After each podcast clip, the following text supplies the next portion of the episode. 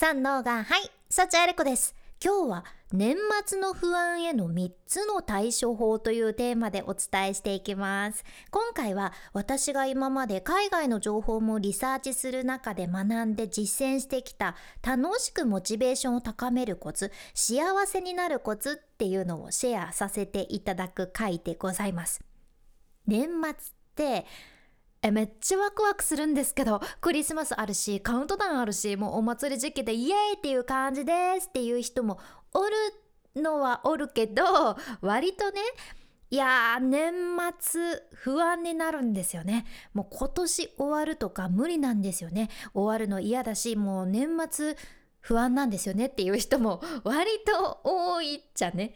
そう。年末への不安っていうのを抱えてらっしゃる人も結構いて昔の私はまあ仕事柄年賀状を出す人数が多くてね。年賀状を書き終わるかな。あと何日しか今年なくってあとまだ何十枚も書かなきゃいけないや間に合わないなとかっていう感じで 年賀状不安っていうのが大きかった人間なんやけど、まあ、通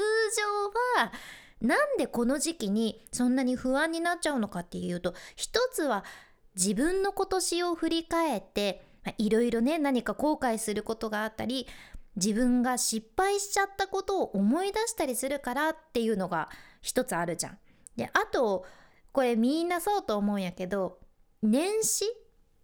年の始まりってさもう何でもできる気がしとっていやもう今年こそもう1 0キロ2 0キロ痩せたいしエレベストえ？エレベスト？エベレスエベレスト？エベレストも登りたいしラテン語とかももうラテン語もペラペラに話せる自分になりしたいしなんかね。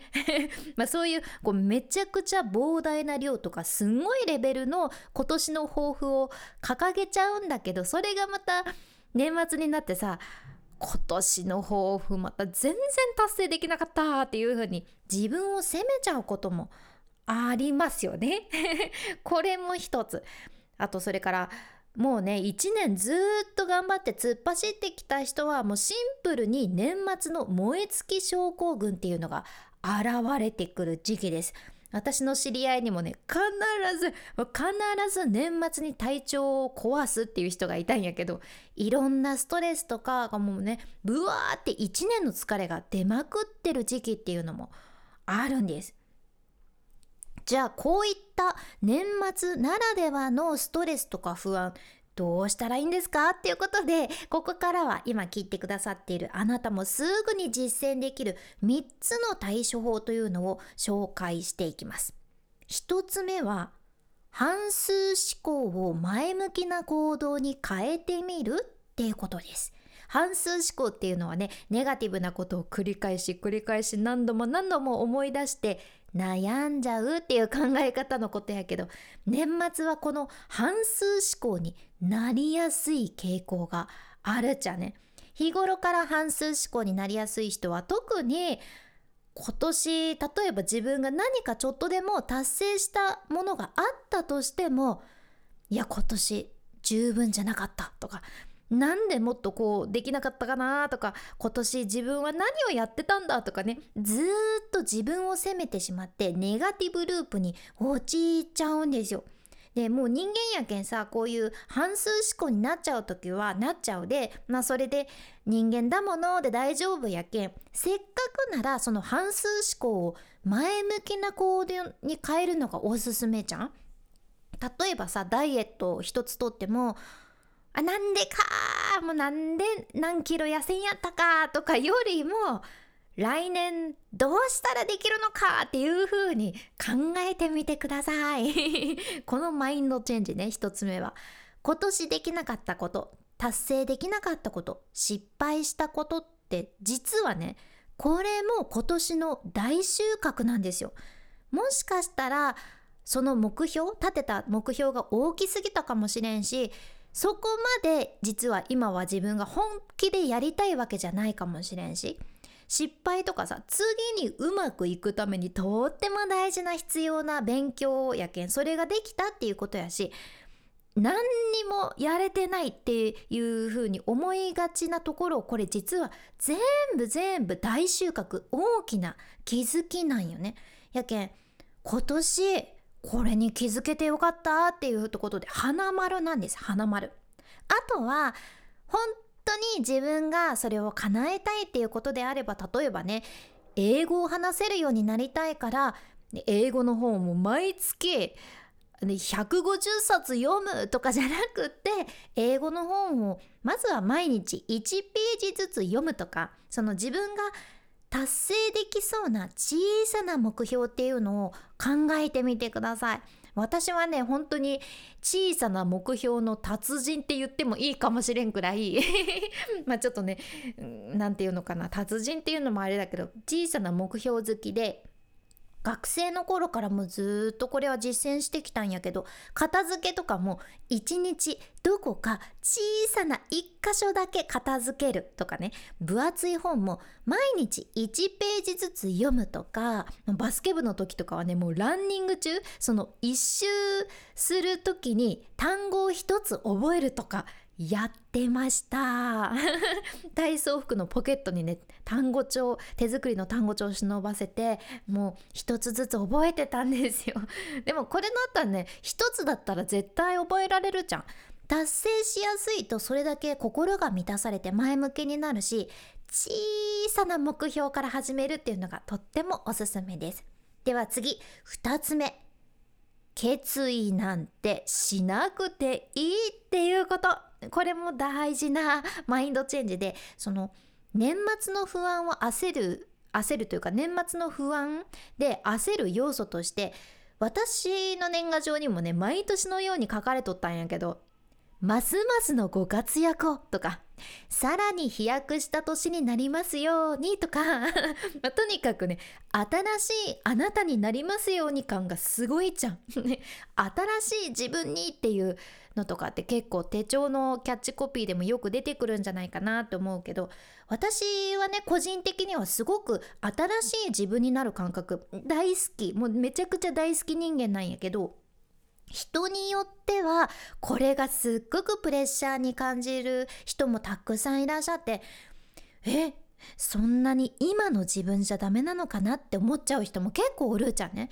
ね、もちろんそんなこと一切なくてさ本当は別にみんな新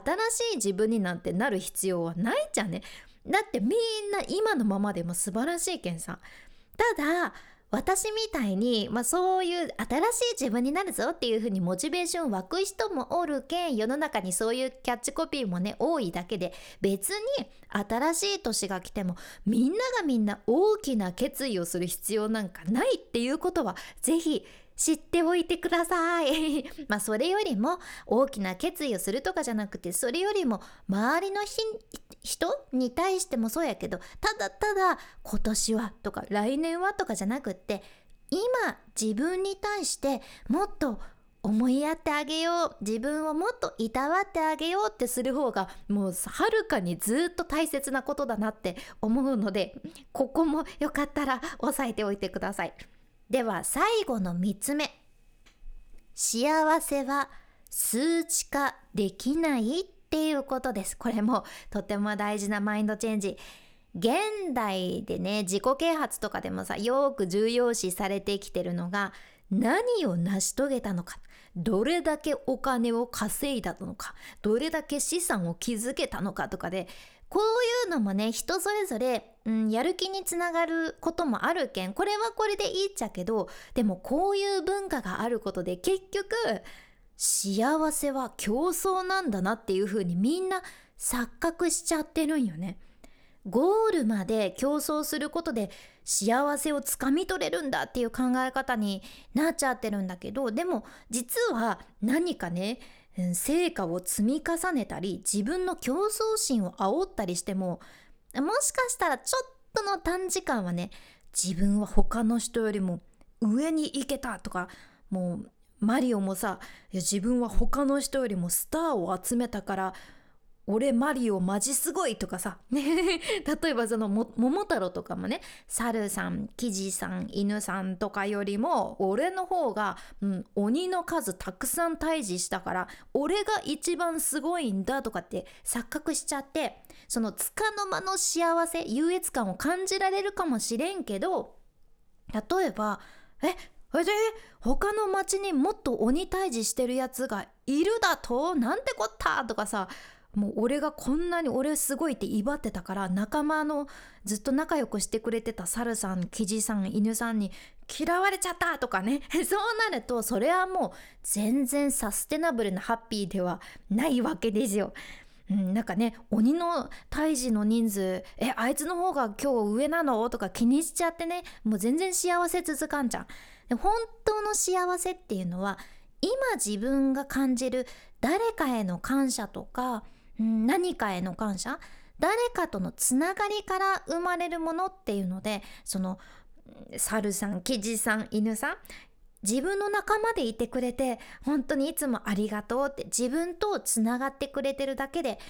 あなたが存在してくれてるだけで感謝だなってそこに気づけるかどうかですよね。これやったら別に退治した鬼の数とか関係ないじゃん。今日鬼の退治全然できんやったで落ち込むわけじゃなくって退治するしない関係なくいやー猿さんとキジさんと犬さんいてくれて嬉しいなーって今すぐ幸せになれるんよね。ねなんで私はこんなに桃太郎に共感してるのかわかんないんだけど